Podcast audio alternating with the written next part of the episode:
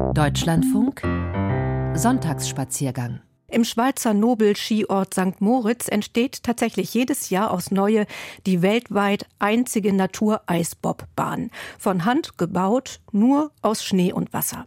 Vor kurzem fand auf dem Bob Run, den Profisportler ebenso herunterjagen wie auch mutige Amateure, die Weltmeisterschaft im Bob, Skeleton und Parasport statt.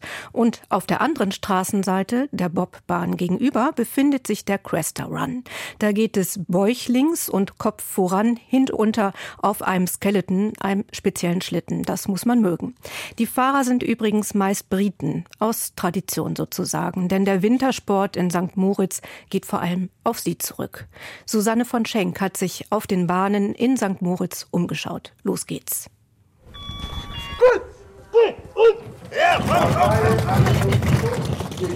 Abfahrt am Olympia Bob Run, wie die Bobbahn in St. Moritz heißt. Elke Frei sitzt im Café neben der Bahn und verfolgt die Fahrten auf dem Bildschirm. Sie hat eine Gästefahrt gebucht. Zwischen Pilot und Bremser sitzend möchte sie den Eiskanal mit gut 130 Stundenkilometern hinunterbrettern. Dafür hat sie umgerechnet 270 Euro bezahlt.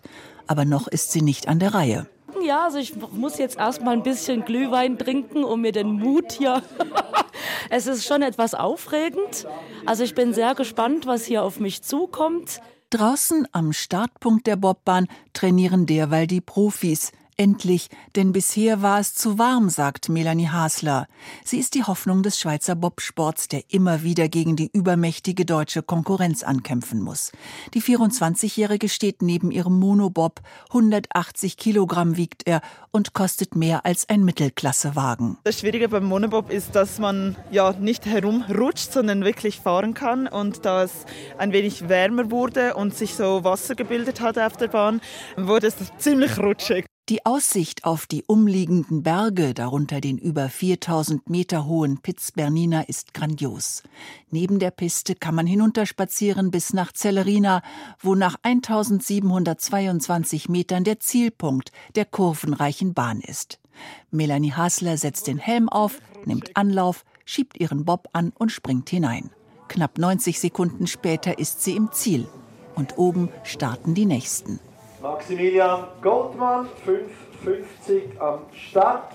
128,8 die Höchstgeschwindigkeit, 1,12. Der Bobsport ist anspruchsvoll, kostspielig und mit hohem Prestige verbunden, sagt Rolf Sachs. Der Sohn von Gunther Sachs ist seit seinem 13. Lebensjahr begeisterter Bobfahrer. Das ist eine winzige Nische und wird es auch sehr wahrscheinlich immer bleiben. Es ist überhaupt erstaunlich, dass er überlebt hat. Vielleicht auch, weil der Sport bei den Zuschauern so beliebt ist. Technik und Geschwindigkeit faszinieren. Der Olympia Bob Run in St. Moritz ist die einzige und älteste Natureisbahn der Welt. Und gegenüber auf der anderen Straßenseite ist der Cresta Run. Auch er ist einzigartig. Sami Hüber.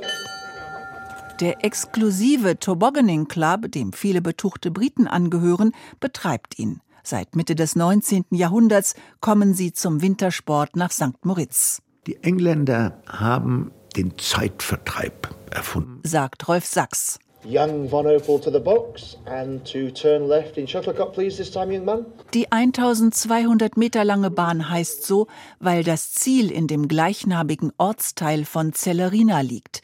Beide Bahnen, der Cresta und der Bob Run, werden jedes Jahr von Hand neu gebaut. Ephemere Kunstwerke, die im Frühling wieder schmelzen. Dann ist die Strecke ein Wanderweg. 1722 Meter lang ist der Olympia Bob Run St. Moritz. Zurück über die Straße zum Bob Run. Er hat 19 Kurven. Die berühmteste ist der Horseshoe, die Hufeisenkurve. Mit ihrer rasanten Biegung sieht sie auch von außen schwindelerregend aus. Donald Holstein kennt sie bestens. Er ist Bahnchef und hat eine Bobschule in St. Moritz. Früher flogen die Bobfahrer auch mal aus den Kurven aber das sei Geschichte. Wir hatten ja in den 40er, 50er Jahren Todesfälle am laufenden Band. Also Bobfahren war lebensgefährlich, aufgrund, dass die Kurven eben gegen oben offen waren, weil die mit den überschweren Bobs in den Wald geflogen sind. Und dann wurde eben die Bahnen wurden umgebaut, dass der Bob in der Bahn bleibt. Das heißt, die Kurven wurden überhöht. Der Kick Mit 120 bis fast 150 Stundenkilometern jagt man durch die schmale Bahn und spürt den Druck der Zentrifugalkräfte der Kurven bis zum Fünffachen des eigenen Gewichts. Man gleitet durch diesen Eiskanal und dann, wenn das aufgeht und die Steuerbewegungen immer am richtigen Ort sind, dann ist es wie Schweben auf einem Teppich. Schwärmt Gregor Stähli, mehrfacher Weltmeister im Skeleton und seit kurzem Geschäftsführer des Olympia Bob Run. Und für Rolf Sachs ist es Adrenalin pur. Ich glaube, es gibt sehr wenig, wo man so beeindruckt ist von Geschwindigkeit. Ein bisschen spitzfindig sage ich immer, es ist fast so gut wie. Nach dem offiziellen Training auf dem Bobrun dürfen dann die Gäste hinunterfahren. Eine Taxifahrt heißt das in St. Moritz. Sie sind eine wichtige Einnahme des Olympia Bob Run, der, anders als der privat betriebene Cresta Run, von der Gemeinde, Swiss Olympic oder Sponsoren finanziert wird.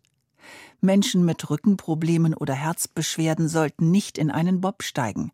Elke Frei hat diese Probleme zwar nicht, steht aber nun etwas zögerlich am Startpunkt. Also im Moment würde ich ehrlich gesagt, wenn ich könnte, zurücktreten. Geht leider nicht mehr.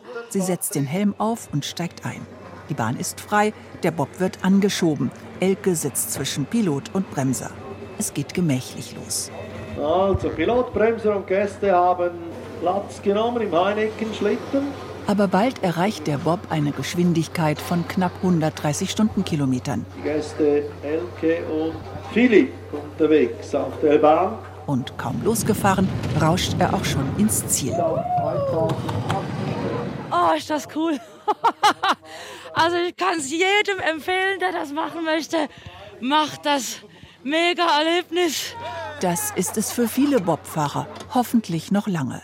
Denn trotz 1800 Meter Höhe, der Klimawandel macht auch vor dem mondänen Wintersportparadies St. Moritz nicht Halt.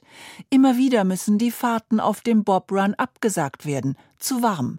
Und inzwischen werden Sonnensiegel bereits ab Mitte Dezember aufgestellt, um die Bahn zu schützen. Die Zukunftsaussichten für den Wintersport sind nicht rosig, auch für Bob-Fans nicht.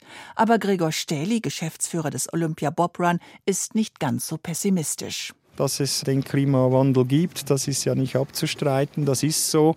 Wie wirkt er sich effektiv dann aus in Zukunft? Das ist noch ganz schwierig zu sagen. Wir hoffen natürlich durch die Höhenlage, dass es dann doch von der Kälte her immer noch reicht, eine Natureisbahn zu betreiben.